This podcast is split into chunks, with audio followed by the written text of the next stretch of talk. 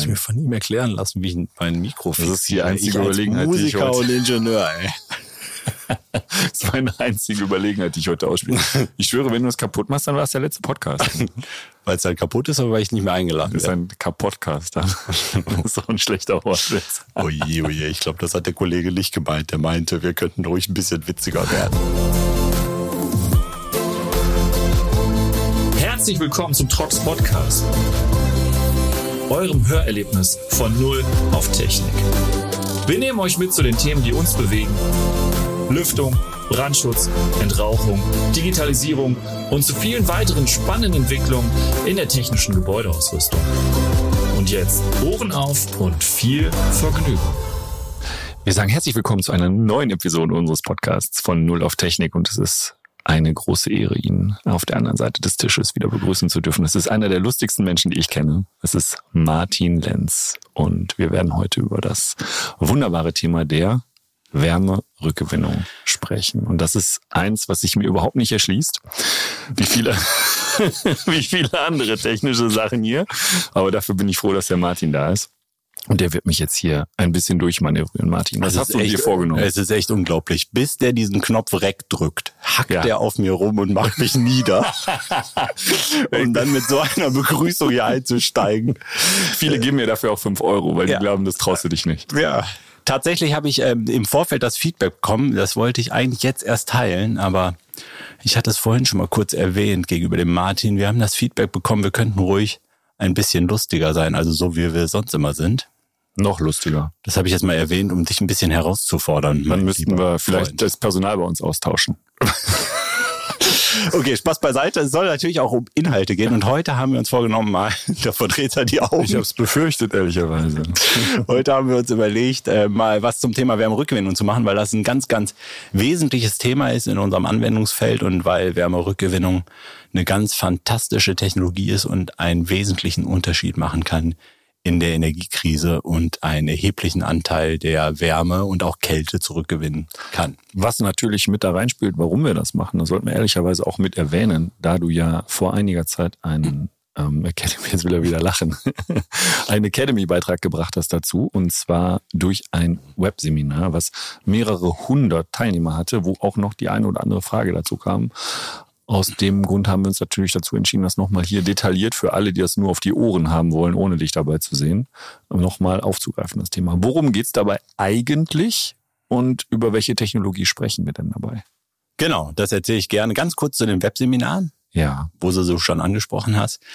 Das ist wirklich ein tolles Format. Wir haben die ähm, sehr, sehr erweitern, immer wieder technische Themen dabei, die hochinteressant sind. Und ich bin tatsächlich immer beeindruckt, wie viele Leute denn dann doch kommen und zuhören.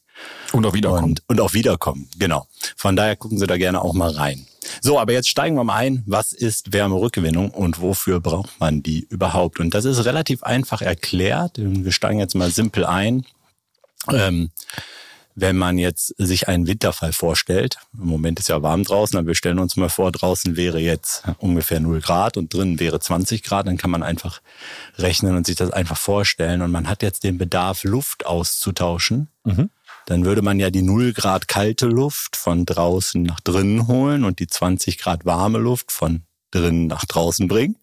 Und dann müsste man die 0 Grad kalte Luft ja sehr aufwendig wieder aufheizen. Und das kostet natürlich sehr, sehr viel Energie, wenn die Luft, die von draußen durchs Fenster oder durch die Lüftungsanlage reinkommt, erstmal wieder aufgeheizt werden muss. Das ist ja im Grunde genommen der klassische Fall der meisten Leute, die ein Haus haben ohne mechanische Lüftung, die einfach das Fenster aufmachen. Genau, wenn man das den ganzen Tag auflässt, dann wird es eiskalt im Raum, man kriegt auch ähm, irgendwie Luft rein im Winter, aber man muss sehr, sehr viel nachheizen. Und eine Wärmerückgewinnung gewinnt jetzt die Wärme im Winter von der verbrauchten Abluft, sage ich mal, die nach draußen strömt, zurück. Das heißt, diese 20 Grad warme mhm. Luft, die wird abgekühlt ja. und die 0 Grad kalte Luft wird aufgewärmt. Und das Faszinierende dabei ist, jetzt könnte man denken, man holt da so ein paar Prozent zurück, aber das Faszinierende ist dabei, man kann heute ohne weiteres mit diesen Technologien 80, 90 Prozent der Wärme zurückgewinnen. Das bedeutet also die zusätzliche Energie, um das restliche Niveau der Temperatur dann auf das gewünschte Maß zu bringen, ist dann relativ gering. Ganz genau, weil ich jetzt wieder das Beispiel 0 und 20 Grad zum mhm. Beispiel nehme und ich habe eine Wärmerückgewinnung mit 80 Prozent Effizienz oder thermische Rückwärmzahl, wie man das nennt, dann würde ich 80 Prozent dieser 20 Grad übertragen wieder auf die kalte Luft. Das mhm. heißt, 80 Prozent von 20 Grad sind 16 Grad. Das heißt, mit einer Wärmerückgewinnung von 80 Prozent Wirkungsgrad oder thermische Rückwärmzahl würde ich diese 0 Grad kalte Luft aufwärmen auf 16 Grad, weil 80 mhm. Prozent von 20 Grad und gleichzeitig die verbrauchte Luft aus dem Raum abkühlen von 20 Grad und quasi auf 4 Grad. Genau. Und das ist natürlich jede Menge, weil da muss ich die 16 Grad Luft, also nach der mhm. Wärmerückgewinnung wäre sie 16 Grad warm, natürlich viel, viel weniger nachheizen im Raum, als ich das tun müsste ohne Wärmerückgewinnung. Funktioniert das auch für den Kühlfall?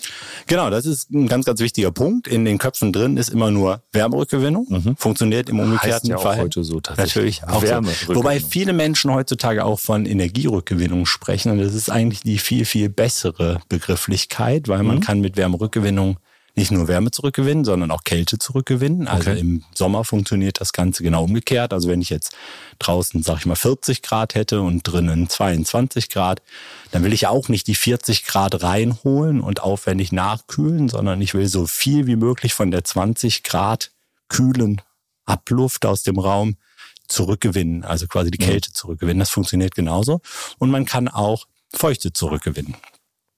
Warum ist das wichtig? Feuchte zurückzugewinnen. Yes. Ist doch eine schöne Sache, oder? Bin ich mir noch gar nicht so sicher.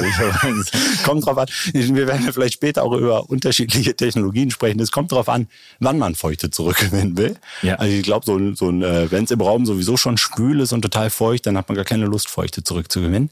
Aber wir stellen uns jetzt mal so einen Winterfall vor.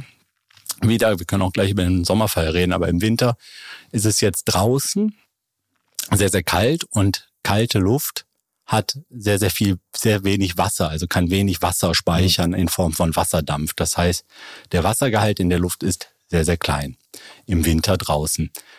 Wenn ich die Luft jetzt aufwärme, dann bleibt der Wassergehalt natürlich sehr, sehr klein. Also wenn ich die Luft dann in den Raum reinbringe, aufheize und kein Wasser hinzufüge, dann bleibt der Wassergehalt sehr, sehr klein. Und im Raum habe ich eine sehr, sehr geringe relative Feuchte dann, wenn ich die kalte, wasserfrei oder wasserlose oder mit wenig Wasser äh, oder Luftfeuchtigkeit angereicherte Luft in den Raum reinbringe. Und dann wird die Luft. Die klassische trockene Heizungsluft, von der man so. Ganz genau. Und das ist genau der Punkt. Dann wird die Luft im Raum total trocken mhm. im Winter. Und ähm, das ist etwas, was sich negativ auswirkt auf den Menschen, ne? weil die ja. Schleimhäute austrocknen, man wird anfälliger für Krankheiten, man kann trockene Augen bekommen. Also eine Luftfeuchtigkeit im Raum sollte nie zu klein sein. Mhm. Und deswegen ist es natürlich schön, wenn man im Winter einen Teil der Feuchte, die in der Raumluft drin ist, weil Menschen da reingeatmet haben, also Feuchtigkeit abgegeben haben, weil es vielleicht ein Befeuchtungssystem gibt, weil es Pflanzen gibt, also irgendwelche Dinge, die Feuchtigkeit abgeben, wenn man die quasi auch zurückgewinnen kann im Winter. Also mhm. quasi nicht die Feuchtigkeit einfach mit nach draußen gibt mit der Fortluft, sondern die wiederum auf die trockene Außenluft überträgt, sodass die ein bisschen angefeuchtet in den Raum reinkommt. Mhm. Also das Gute, was vorher in der Luft war, soll drin bleiben und das, was wir nicht mehr wollen, soll rausgeführt werden sozusagen. Genau. Und im Sommer ist das, ähm, hatten wir gerade auch schon drüber gesprochen, oder wenn es draußen sehr, sehr feucht ist, ja. dann kühlt man die Luft ja ab in einer ähm, Lüftungsanlage, damit es im Raum nicht schwül wird. Und dann ist halt der Wassergehalt in der Luft, also das, was an Wasserdampf in der Luft drin ist, im Raum vergleichsweise klein, also kleiner als draußen der Wassergehalt. Mhm. Und damit ich nicht so viel entfeuchten muss, die warme, schwüle Außenluft, macht es Sinn auch, die Feuchte zu übertragen und die Luft quasi über die verbrauchte, etwas trockenere Luft zu trocknen, die von außen in den Raum reinströmt erschließt sich erstmal von der reinen Theorie und von der logischen Betrachtung, ist die Frage, wie macht man das denn? Genau, und darum soll es ja heute gehen. Und dafür gibt es seit eigentlich vielen Jahren ähm, oder schon Jahrzehnten ähm, technische Systeme. Und man unterscheidet bei typischen Wärmerückgewinnungssystemen, die so in RLT-Anlagen vorkommen, mhm. ähm, zwei unterschiedliche Systeme. Es sind auf der einen Seite regenerative Systeme.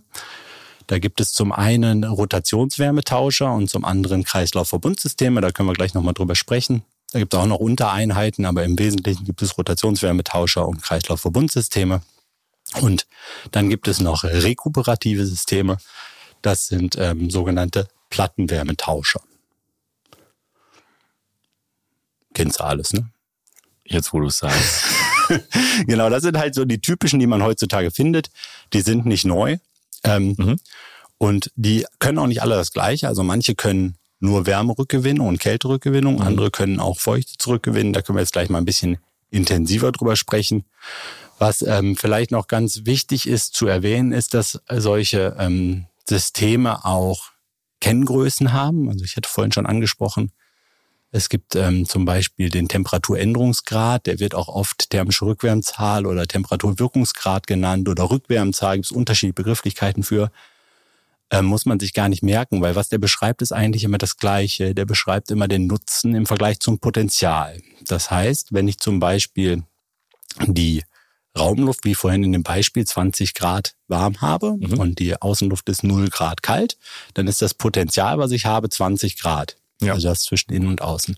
Und wenn meine Wärmerückgewinnung es dann schafft, von den 0 Grad auf 16 Grad aufzuheizen, dann ist das der Nutzen. Das heißt, die Rückwärmzahl oder der ähm, Temperaturänderungsgrad, der ist dann quasi das Potenzial in den Nenner geschrieben, also 20 Grad und mhm. oben der Nutzen in den Zähler geschrieben, 16 Grad durch 20 Grad ergibt 0,8 und sind 80 Prozent. Das ist eigentlich die wichtigste Kenngröße, die man sich merken muss. Die wird in der Regel auch ähm, berücksichtigt in ähm, Gesetzgebung, in Richtlinien und so weiter. Und bei der Feuchte gibt es den gleichen, funktioniert ähnlich oder genau gleich, immer wieder Nutzen dividiert durch Potenzial und ist der feuchte Änderungsgrad beziehungsweise die Rückfeuchtezahl. Wie funktioniert das denn? Genau, jetzt war, da hatte ich ja versprochen, wir gehen vielleicht die einzelnen Technologien einmal durch und wir starten mal mit dem Rotationswärmetausch und ich erkläre mal einmal, wie der funktioniert. Und äh, zwar ist es so, dass man die beiden Luftströme bei einem raumlufttechnischen Gerät. Also Zuluft und Abluft? Zu- und Abluft, genau. Also oder Außenluft und Fortluft. Also mhm. die Außenluft wird zur Zuluft und die Abluft wird zur Fortluft. Frischluft und verbrauchte Luft könnte man auch sagen, die führt man aneinander vorbei. Entweder übereinander oder nebeneinander. Also und die dann, begegnen sich physisch tatsächlich auch? Na, bei dem System so ein bisschen. Mhm. Aber erstmal strömen die aneinander vorbei. Und dann lässt man durch beide ein Rad laufen. Also es ist ein ähm, Rad, was aufgewickelt wurde. Das ist in der Regel so 200 bis 300 Millimeter tief. Mhm. Und das ist aufgewickelt und da sind ganz, ganz viele kleine Kanälchen drin. Also weil man so quasi Wellblech wickelt, könnte man sagen. Also ganz viele kleine Wellen, abwechselnd dann immer mit einem normalen System. Und dieses Rad dreht sich durch beide Luftströme. Und dann ist es so, dass die sind aber nur kurze Frage, die sind voneinander getrennt, die Luftströme. Nur die, also die sind physisch voneinander getrennt und das Rad dreht aber durch beide durch. Das Rad dreht durch beide durch, deswegen mhm. gibt es natürlich Dichtungen und so weiter. Das sind in der Regel so Bürstendichtungen, die sicherstellen, dass keine Luft von der einen auf die andere Seite strömt mhm, oder dass nur zu einem geringen Maß passiert. Ja. Aber ähm, genau, so ist das ausgeführt. Und dieses Rad muss man sich jetzt so vorstellen, das rotiert jetzt ähm, ungefähr mit 10 Umdrehungen pro Minute für die Wärmerückgewinnung, damit man so ein Gefühl für die Geschwindigkeit hat. Rotiert jetzt unten durch die warme Luft. Also jetzt im Beispiel stellen wir uns vor, dass unten die Luft aus dem Raum strömt. Ja. Und dabei wird das ja aufgewärmt. Und dann ist es warm und mhm. rotiert nach oben. Und oben trifft es dann auf die kalte Außenluft, wieder 0 Grad jetzt in unserer Vorstellung. Und dann gibt das Rad quasi die Wärme von unten oben an die 0 Grad wieder ab. Und so wird die 0 Grad kalte Luft erwärmt. Erwärmt. Mhm. wie so ein Shuttle-Service. Genau. Und zwar, ich brauche keine, ich muss keine Heizleistung mehr reinstecken. Das funktioniert einfach nur, indem das Rad von dem warmen Luftstrom die Wärme quasi transportiert auf den kalten Luftstrom. Das Rad wird aber betrieben mit elektrischer Energie, damit genau, es sich bewegt. Genau, also das Rad hat einen Antrieb ähm, über einen Riementrieb in der Regel und äh, dreht sich einfach. Mhm. Und kann man die Drehzahl steuern und wenn man die Rückwärmzahl nicht braucht, in Zwischenjahreszeiten, also die Wärmerückgewinnung abschalten will, dann schaltet man einfach das Rad ab oder man lässt es langsamer drehen. Und das Ganze baut man im Gegenstrom auf und man erhält extrem hohe Rückwärmzahlen bei Rotationswärme übertragen. Wichtig dabei zu wissen ist, jetzt ist das natürlich so, ne, dass das Rad ist ja rund. Ich dachte, das war ein guter Rad. Das war Rad ist teuer, habe ich gedacht, das ist jetzt sowas Schlimmes, aber so. Ja, das und jetzt okay, ich mir vorstellen, nachvollziehbar rund. So, jetzt sind die Luftströme in so einem raumlufttechnischen Gerät, wo ja die Wärmerückgewinnung eingebaut ist, eckig, ne? So, und jetzt ist es ja so, wenn ich jetzt zwei total quadratische Luftströme habe und die aufeinander stelle, ergibt sich ja ein Rechteck quasi, ne, was mhm. doppelt so hoch wie breit ist, ja. kriege ich nur ein kleines Rad rein. Kleines Rad heißt wenig Fläche, wenig Wärmeübertragung. Funktioniert zwar die Wärmerückgewinnung, aber mit wenig Effizienz und mit viel Strömungswiderstand. Das heißt, ich brauche viel Energie, um die Luft durch das relativ kleine Rad hindurch zu drücken. Und der Luftwiderstand ist ja das, was ich an Energie quasi reinstecken muss. Ähm, deswegen funktioniert der Rotor immer dann besonders gut, also der Rotationswärmetauscher, wenn ähm, der Zuluft- und Abluftstrom gemeinsam ein möglichst gutes Quadrat ergeben, weil ich dann einen ziemlich guten Kreis da reinbekomme. So kann man sich auch sehr gleichmäßig sein kann. Das heißt, dann funktioniert der Rotor immer sehr, sehr gut. Genau, bei Rotoren ist es dann auch noch so, dass die ähm, in zwei Arten typischerweise vorkommen heutzutage. Es gibt auch noch ein paar spezielle Typen, aber ich will zwei Arten vorstellen. Das sind zum einen Kondensationsrotoren. Da ist die Rotorspeichermasse, sag ich mal. Das ist das, quasi das Rad, das Material des Rates, ein der Regel aus Aluminium. Mhm. Diese Kondensationsrotoren heißen Kondensationsrotoren, weil die im Kondensationsfall, jetzt sieht das aus, als würde er gähnen, ja. Aber wir wollen, wir, wollen, wir wollen tatsächlich mal ein bisschen was über Technik erzählen. Ähm, Genau, und das ist so ein spannendes Thema und ich glaube, dass ähm, viele auch sich wünschen, dass man das mal vernünftig erklärt. Genau, Kondensationsrotoren funktionieren so, dass die halt auch Feuchte zurückgewinnen können über Kondensation. Und zwar, jetzt wird es wieder interessant, das ist ja die ganze Zeit interessant, aber jetzt kann man sich vielleicht einfach vorstellen. Wirklich interessant. Weil jetzt geht es ums Glas Bier oder das Glas Wein und so weiter. Weil der Kondensationsrotor kann Feuchte zurückgewinnen in Form von Kondensation. Funktioniert so. Mhm. Stellen wir uns wieder vor, der Rotor dreht. Ja. Wir haben wieder 0 Grad und 20 Grad. Jetzt stellen wir uns vor, die 20 Grad Luft aus dem Raum ist ein bisschen feucht. Mhm. Jetzt kommt der Rotor aus der eiskalten Umgebung, 0 Grad, mhm. rotiert in die warme, feuchte Umgebung. Und dann passiert genau das, was passiert, wenn du dir ein Glas Wein einschüttest an einem Sommertag, dann Weißwein. läuft Weißwein an der Seite Wasser runter, beziehungsweise es beschlägt. Ja. Bei dem Kondensationsrotor läuft das Wasser nicht runter, aber mhm. die Oberfläche beschlägt dann auf ja. der warmen Seite. Das heißt, Feuchtigkeit kondensiert an der Oberfläche, an der Speichermasse in der Abluft, rotiert dann beschlagen weiter, also der Rotor. Und oben in der äh, kalten Zuluft kann das Wasser dann wieder verdampfen und so wird die Feuchte zurückgewonnen. Das bedeutet, du hast eigentlich immer einen Kreislauf von dem, was du aus dem Raum entziehst, beziehungsweise wieder zuführst und das hält sich in etwa die Waage sozusagen. Genau, also man kann auch nicht alles an Feuchte zurückgewinnen. Da hat man auch natürlich Feuchte, ähm, Rückfeuchtezahlen. Das ist auch limitiert. Beim Kondensationsrotor ist das so, dass der das auch nur im Winter tut. Mhm. Also im Sommer willst du ja keine jetzt, Feuchte.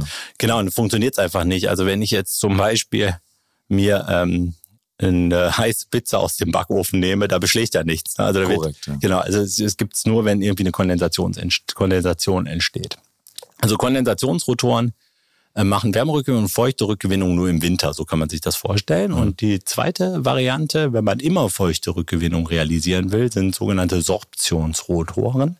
Da wird die Speichermasse noch mit einem Sorptionsmittel beschichtet. Das ist einfach eine Beschichtung, die quasi ähm, Feuchte ganzjährig binden kann auf der einen Seite und auf der anderen Seite wieder abgibt. Und so ist feuchte Rückgewinnung ganzjährig möglich. Und so kann ich auch beispielsweise im Winter, wo ich ähm, hohe Effizienzen oder hohe Kühlleistung brauche, um die Luft zu entfeuchten, mhm. da kann ich halt die Luft damit zum Beispiel vortrocknen oder Feuchte zurückgewinnen im Winter, auch wenn keine Kondensation keine Kondensation da ist. Was wäre das für ein Anwendungsfall, wenn du sagst, im Winter müsste noch entfeuchtet werden zusätzlich? Nee, nicht entfeuchtet, im Winter halt befeuchtet, befeuchtet werden. Ne? Wenn ich, also man hat im äh, Winter zum Beispiel Befeuchtungssysteme in Anwendungen, wo die Luft nicht zu trocken werden darf. Ne? Mhm.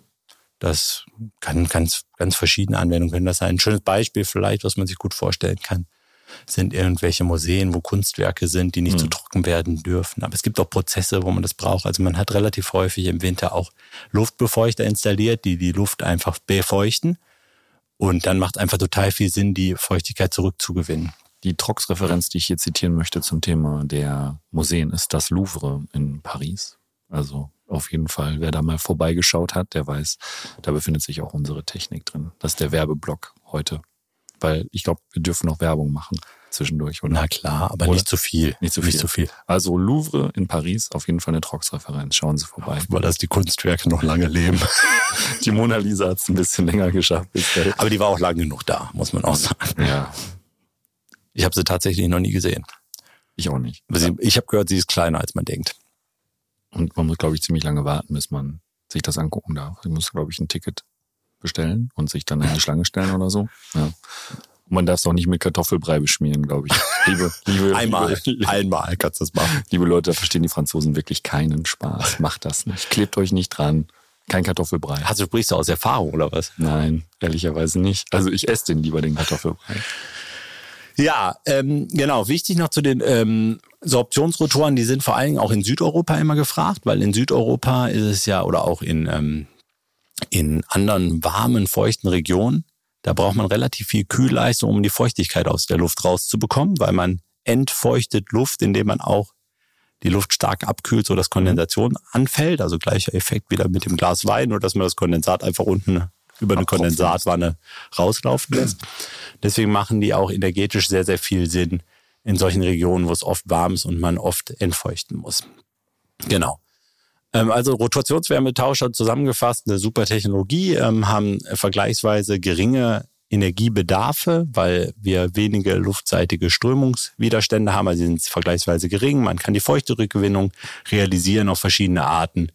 Teilweise kann man die auch nur im Winter realisieren oder nur im Sommer und so weiter. Wirklich ein super System, auch vergleichsweise geringe Investitionskosten findet man sehr, sehr häufig in Anwendung. Man hat ein bisschen den Nachteil, dass man die Leckage klären muss, weil die Stoffströme natürlich irgendwie verbunden sind. Da sind Dichtungen. Man kann zwar die Leckage auch in die richtige Richtung lenken, so dass nie die Luft von der Abluft wieder in die Zuluft gelangt, sondern immer nur umgekehrt über die Drucksituation. Man kann auch Spülkammern einbauen. Das ist nochmal ein spezielles Element, um halt die Leckagen oder die mitrotierende Luft, weil ein bisschen der Luft ist ja immer in der Speichermasse drin und könnte jetzt mitwandern von der Abluft in die Zuluft. Auch das kriegt man wieder zurückgeführt. Ein sehr, sehr schönes System eigentlich und ähm, sehr, sehr, ähm, wird sehr breit eingesetzt, also sehr, sehr flächendeckend.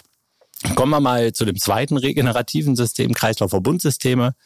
Die ähm, sind sehr, sehr schnell erklärt. Da funktioniert die Wärmerückgewinnung so, dass man in beiden Luftwegen, also sowohl in der Zuluft als auch in der Abluft, man ähm, quasi Luft-Wasser-Wärmeübertrager einbaut. Also fließt einfach Wasser durch einen Wärmetauscher, dann sind Lamellen da dran und die Luft strömt dann durch diese Lamellen durch. Und man lässt dann einfach das Wasser in dem einen Gerät, in dem Wärmetauscher, zirkulieren in das andere Gerät mit dem Wärmetauscher und eine Pumpe transportiert halt immer das Wasser zwischen beiden Geräten hin und her. Und dadurch wird halt von dem einen Luftstrom Wärme in den anderen Luftstrom übertragen oder auch Kälte. Auch das macht man im Gegenstrom, also dass die Luft gegenüber dem Wasser in Gegenstrom hindurchfließt. Das Ganze kann man natürlich auch regeln, indem man sagt, man lässt weniger Wasser durchfließen, dann habe ich auch Wärme, weniger Wärmerückgewinnung oder weniger Kälterückgewinnung. Und ich kann es auch ganz abschalten, wenn ich die Flüssigkeit quasi ähm, oder den, den Durchfluss komplett abschaffe. Quasi. Was da ein Riesenvorteil ist, und das ist auch der Ort, wo die typischerweise eingesetzt werden, ist, dass man eine vollständige Trennung zwischen der Außen- bzw. Zuluft und Ab- und Fortluft realisieren kann. Also dadurch, dass die Luftströme überhaupt nicht miteinander in Kontakt sind, also die Geräte können ja sogar Meter voneinander entfernt stehen, ist hundertprozentig ausgeschlossen, dass Luft zwischen der einen und der anderen Seite ausge, ausgetauscht wird. Und deswegen finden solche ähm, Kreislaufverbundsysteme im Wesentlichen Anwendungen, äh, wo keine anderen Systeme zulässig sind. Also es gibt bestimmte Bereiche im Krankenhaus, wo man keine andere Wärmerückgewinnung realisieren darf, weil diese Stoffübertragung nicht zulässig ist. Es gibt auch bestimmte Anwendungen im Pharmabereich, wo nichts anderes gemacht werden kann oder auch wenn die Geräte gar nicht beieinander stehen können. Nachteile hat das Ganze natürlich auch. Wir haben bei jetzt ist ihm das Mikrofon umgefallen bei den Nachteilen. Hat das überhaupt Nachteile? Also bei dem Krankenhaus bin ich übrigens dabei. Ich habe mich nämlich gerade auch gefragt, wo ist es auf gar keinen Fall gewünscht, dass dieses eventuelle Übertragungsrisiko von dem einen zum anderen Luftstrom vorhanden ist, aber tatsächlich pharmazeutische Industrie und natürlich auch alles, was so Chip- und Waferfertigung ist, alles so hochsensible Bereiche. Genau. Du musst an der Schraube drehen, dann ist das fixiert. Ich bin auch gar kein Ingenieur. ja, Tatsächlich, ey. Bekennt, Bekenntnisse, Bekenntnisse des Martin L. An der Seite gibt es auch noch. Muss ich mir von ihm erklären lassen, wie ich mein Mikro Das ist die fixiere. einzige Überlegenheit, die ich Musiker heute- und Ingenieur, ey. das ist meine einzige Überlegenheit, die ich heute ausspiele. Ich schwöre, wenn du es kaputt machst, dann war es der letzte Podcast. Weil es dann kaputt ist, aber weil ich nicht mehr eingeladen Das ist ein Kapottcast. Das ist auch ein schlechter Wortwitz. Oje, oje, ich glaube, das hat der Kollege nicht gemeint. Der meinte, wir könnten ruhig ein bisschen witziger werden. Nächstes Mal sagt er, hört wieder auf. Das hat ja keiner aushalten können. Hört auf, ich habe das nicht so gemeint. Wir machen das ja auch in unseren Überstunden hier übrigens. Ne? Das ist ja nicht bezahlt. Nicht, dass die Leute glauben, dass wir hier, ähm, er guckt schon auf die Uhr. Aber es, das ist dafür, das ist nicht unser Beruf. Und dazu werde ich jetzt keine Stellung beziehen, sonst muss ich das nachher erklären. Jetzt komm doch mal zu Okay, den, den, vor- wenigen, also vor- wenigen Nachteilen. Also es gibt äh, quasi, Vorteile waren, wie gesagt, es gibt Anwendungen, da geht's nicht anders. Ne? Nachteil, relativ hohe Investitionskosten, weil die Wärmetauscher groß sein müssen. Oft muss man die auch teilen aus hygienischen Gründen, damit man alles auch sauber halten kann. Äh, Man hat vergleichsweise hohe Strömungswiderstände auf der Luftseite. Das heißt, man braucht viel Ventilatorleistung, um die Luft da durchzudrücken. Viel höher als bei dem Rotationswärmetauscher. Weil dieser Wärmetauscher eben höheren Strömungswiderstand hat, oder? Genau, der baut viel, viel tiefer. Also die Rotationswärmeübertrager, die sind ja dann oft nur irgendwie 250 oder 300 Millimeter tief oder sogar nur 200, manchmal auch nur 150, 120, irgendwie so die Größenordnung. Und hier reden wir eher über Wärmetauscher, die ähm, 450, 500 und dann zwei Pakete davon, ne? manchmal sogar mehr. Okay. Genau. Also die ähm, Tiefe ist einfach größer, die Lamellenabstände sind relativ klein, so dass man viel Strömungswiderstand hat. Ähm, dann hat man natürlich einen Elektroenergiebedarf bei der Pumpe, also das Wasser muss natürlich zirkulieren und der Bedarf ist größer als der Antrieb von einem Rotationswärmerückgewinner. Man kann keine feuchte Rückgewinnung realisieren. Also es geht bei Kreislaufverbundsystemen prinzipbedingt nie. Das ist halt so, weil man die Feuchte nicht zurückgewinnen kann. Es fällt in der Regel immer Kondensat irgendwie an, weil ich ja äh, Zustände habe, wo auch hier ähm, das Wasser nicht verdampfen kann. Also wie beim Rotor fällt auch Kondensat an oder beschlägt es. Nur beim Kreislaufverbundsystem kann dieses Wasser nicht auf der anderen Seite verdampfen, weil es ja nicht irgendwo hinrotiert und dann läuft es einfach aufgefangen raus. werden. Muss aufgefangen werden. Ich muss den Frostschutz natürlich auch klären, weil wenn irgendwo Wasser ist und es wird draußen weniger als 0 Grad, dann kann es auch mal frieren. Ähm, und die Sachen muss man halt ähm, organisieren und klären. Deswegen wird in dem Wassersatz oder in dem Wasser, was da zirkuliert, oft auch so ein Frostschutzmittel beigemischt, damit es einfach nicht einfriert. Weil wenn es friert, dann passiert das gleich wie mit der Flasche im Eisfach. Dann macht's knack und dann sind die Wärmetauscher kaputt. kaputt. Das muss man natürlich klären. Das waren die beiden regenerativen Systeme. Jetzt musste ich tatsächlich kurz ähm, überlegen. Und jetzt kommen wir zu dem rekuperativen System, was ich mitgebracht habe oder was ich kurz vorstellen möchte. Und das sind die sogenannten Plattenwärmetauscher. Die kenne ich zumindest noch aus der Heizung. Genau, die Plattenwärmetauscher, die äh, gibt es auch in ganz, ganz vielen Anwendungen. Hier reden wir jetzt über Luft-Luft-Plattenwärmetauscher. Also wir übertragen Luft, Wärme aus der Luft oder Kälte aus Von der der Luft. einen auf die andere Seite sozusagen. Genau, und das werden viele vielleicht aus dem ähm, Wohnungsbereich kennen, weil das ist so eine Technologie, die ähm, im, in der Vielzahl der Wohnungslüftungsgeräte vorkommt, die man vielleicht aus Einfamilienhäusern oder so- sowas kennt. Also im Grunde genommen funktioniert das so, dass man die Luftströme kreuzt. Also der, wenn jetzt ein Luftstrom wieder oben ist, der andere unten, oder der eine links, der andere rechts, dann bleiben die nicht da, sondern die strömen aneinander vorbei. Und zwar in ganz, ganz vielen kleinen Kammern. Also man hat immer so Platten, die aufeinander gebaut werden. Mhm. Und dann hat man immer eine Platte, wo die Außenluft durchströmt, also die kalte Luft jetzt wieder im Winterfall. Und daneben ist ein Kanal, also daneben zwischen zwei Platten strömt die warme Luft. Und dann kann man das entweder in Kreuzform anordnen oder in Gegenstromform anordnen. Und dann wird an diesen ganzen Platten, die jetzt in zwei, drei, vier Millimeter Abstand, je nach Effizienzanspruch, ähm, aneinander gebaut sind, da wird dann die Wärme übertragen. Und da kann ich dann Wärmerückgewinnung natürlich auch realisieren. Genau, da kann man auch quasi die Wärmerückgewinnung an- oder ausschalten. Ähm, ist hier relativ einfach. Man baut einfach daneben einen Bypasskanal. Und dann gibt's Klappen, die dann sagen, entweder lasse ich die Luft komplett durch den Wärmerückgewinner strömen oder komplett durch den Bypass, gar nicht durch den Wärmerückgewinner, dann habe ich auch keinen Wärmerückgewinnungsgrad quasi. Oder ich ähm, äh, mache Teilzustände, also ich lasse einen Teil durch den Bypass strömen und den anderen Teil halt nicht. Bei den Plattenwärmetauschern, auch das mag der eine oder andere, der vielleicht nicht aus unserer Branche kommt, schon mal gehört haben, gibt es auch sogenannte Enthalpietauscher. Ist aber schon sehr weit hergeholt jetzt, glaube ich. Ja. Naja, also gibt's im Wohnungsbereich, ist, da wird das oft optional mit angeboten. Und das ist, glaube ich, schon ein recht großes Thema, weil Enthalpietauscher so ausgeführt sind, dass diese Platten nicht aus einem undurchlässigen Material gebaut sind, also nicht Mhm. aus Aluminium oder Kunststoff, wo nichts durchströmt, sondern aus einer Membran, so dass Oh. die Wärme übertragen wird, aber auch die Feuchte übertragen wird. Also wie das System vorher eine Form von Feuchte Rückgewinnung. Rückgewinnung findet statt, nur eben über die Materialbeschaffenheit. sozusagen. Genau, also da wird nicht quasi das Material mit dem Beschlag transportiert, sondern das Wasser geht quasi durch diese Membran hindurch. Mhm. Oder die Luftfeuchtigkeit, wenn man so will. Genau. Ähm, Vor- und Nachteile von so einem Plattenwärmetauscher sind, dass der, ähm, dass man natürlich keine Hilfsenergie hat. Also man braucht keine Pumpe, man braucht keinen Antrieb wie mit einem Rotationswärmeübertrager. Das Ganze ist strömungsquerschnittsunabhängig. Also man hat nicht das mit, das Rad ist aber auch rund und das muss möglichst gut reinpassen. Das hat man im Übrigen bei den bei den äh, Kreislaufverbundsystemen natürlich auch nicht. Bei kleinen Geräten sind die Investitionskosten äh, vergleichsweise gering. Wir haben äh, geringere interne Leckagen gegenüber dem Rotor, jetzt so naturgemäß. Es gibt auch hier interne Leckagen, aber die sind tendenziell kleiner. Man braucht keine zusätzlichen Vorkehrungen in der Regel treffen, um die zu reduzieren.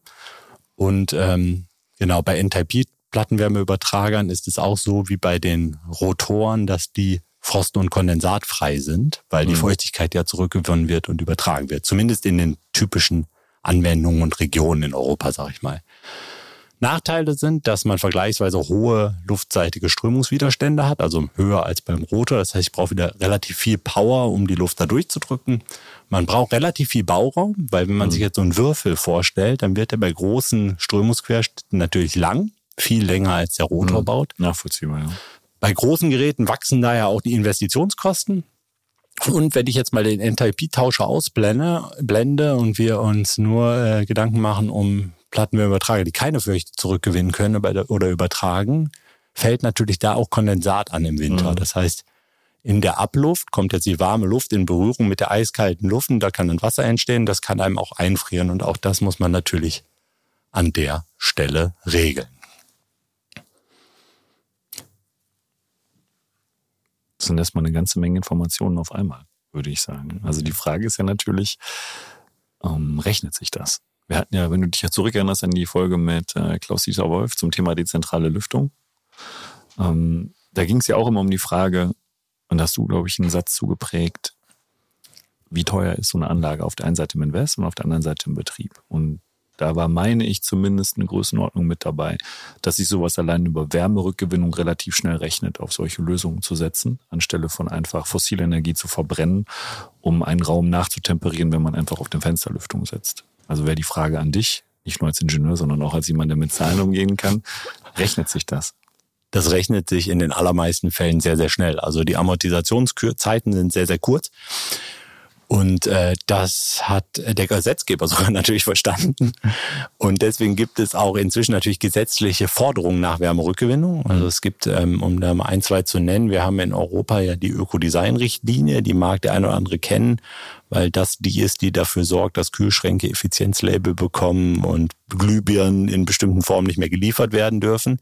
Und genauso gibt's auch für Ökodesign eine europäische Verordnung, für Lüftungsgeräte, Mhm. die vorschreibt, dass bestimmte Lüftungsgeräte nicht mehr geliefert werden dürfen.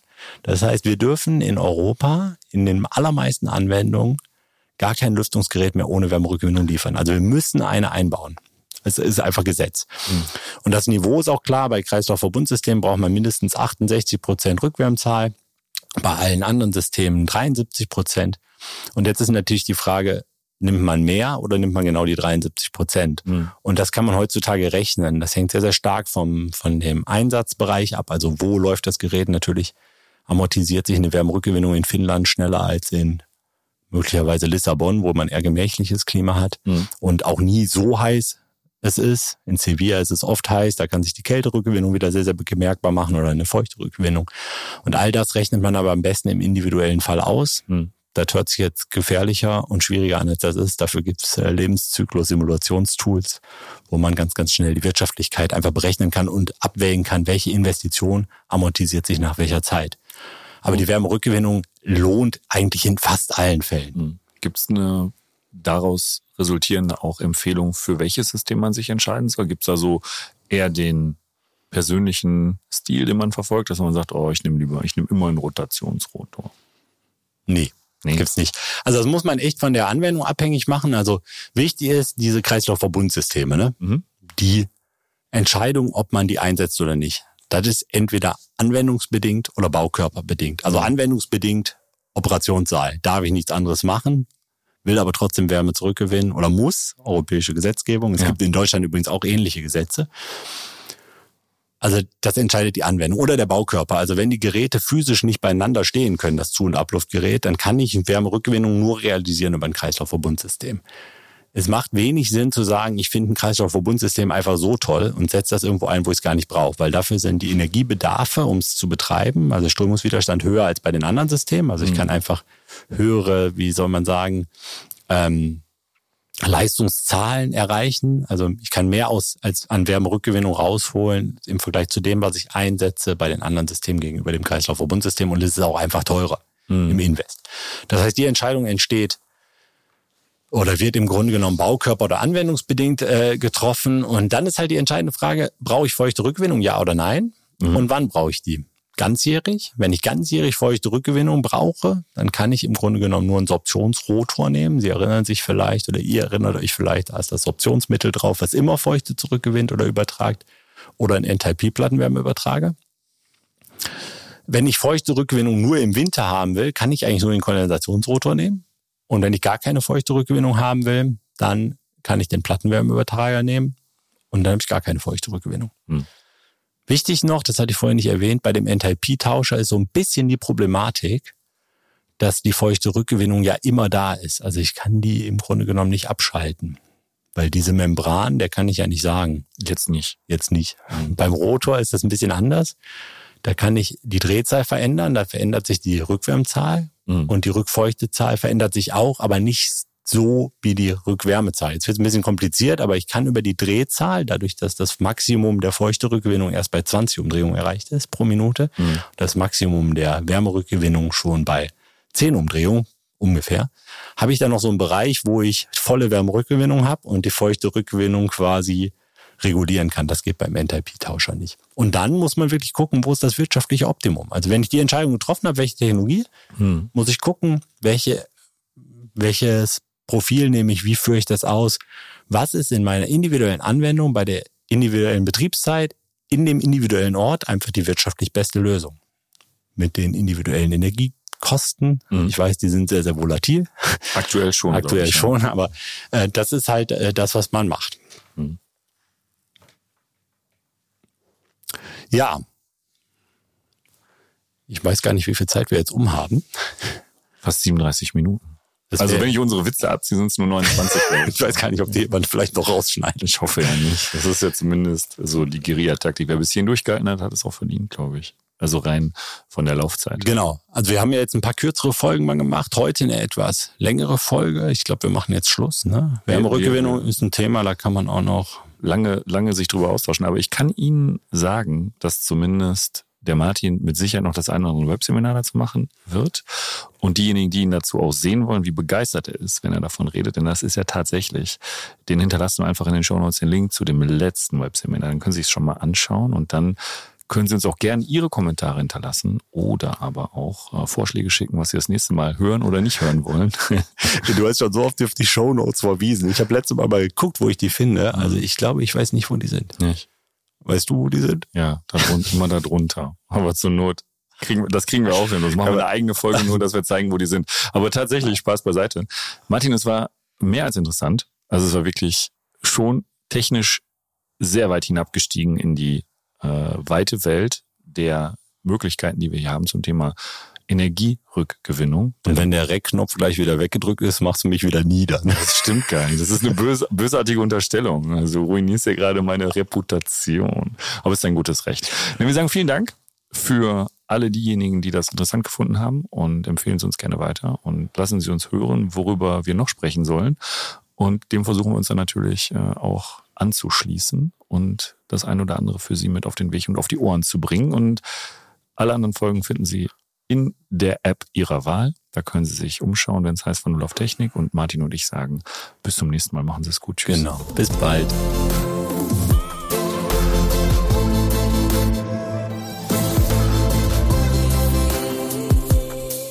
Und das war war sie auch schon, die aktuelle Episode unseres Podcasts. Wenn es euch gefallen hat, lasst uns gerne eine positive Bewertung da und abonniert natürlich unseren Kanal. Und wenn ihr Fragen oder Themenwünsche habt, schreibt es gerne in die Kommentare. Schön, dass ihr dabei wart und bis zum nächsten Mal.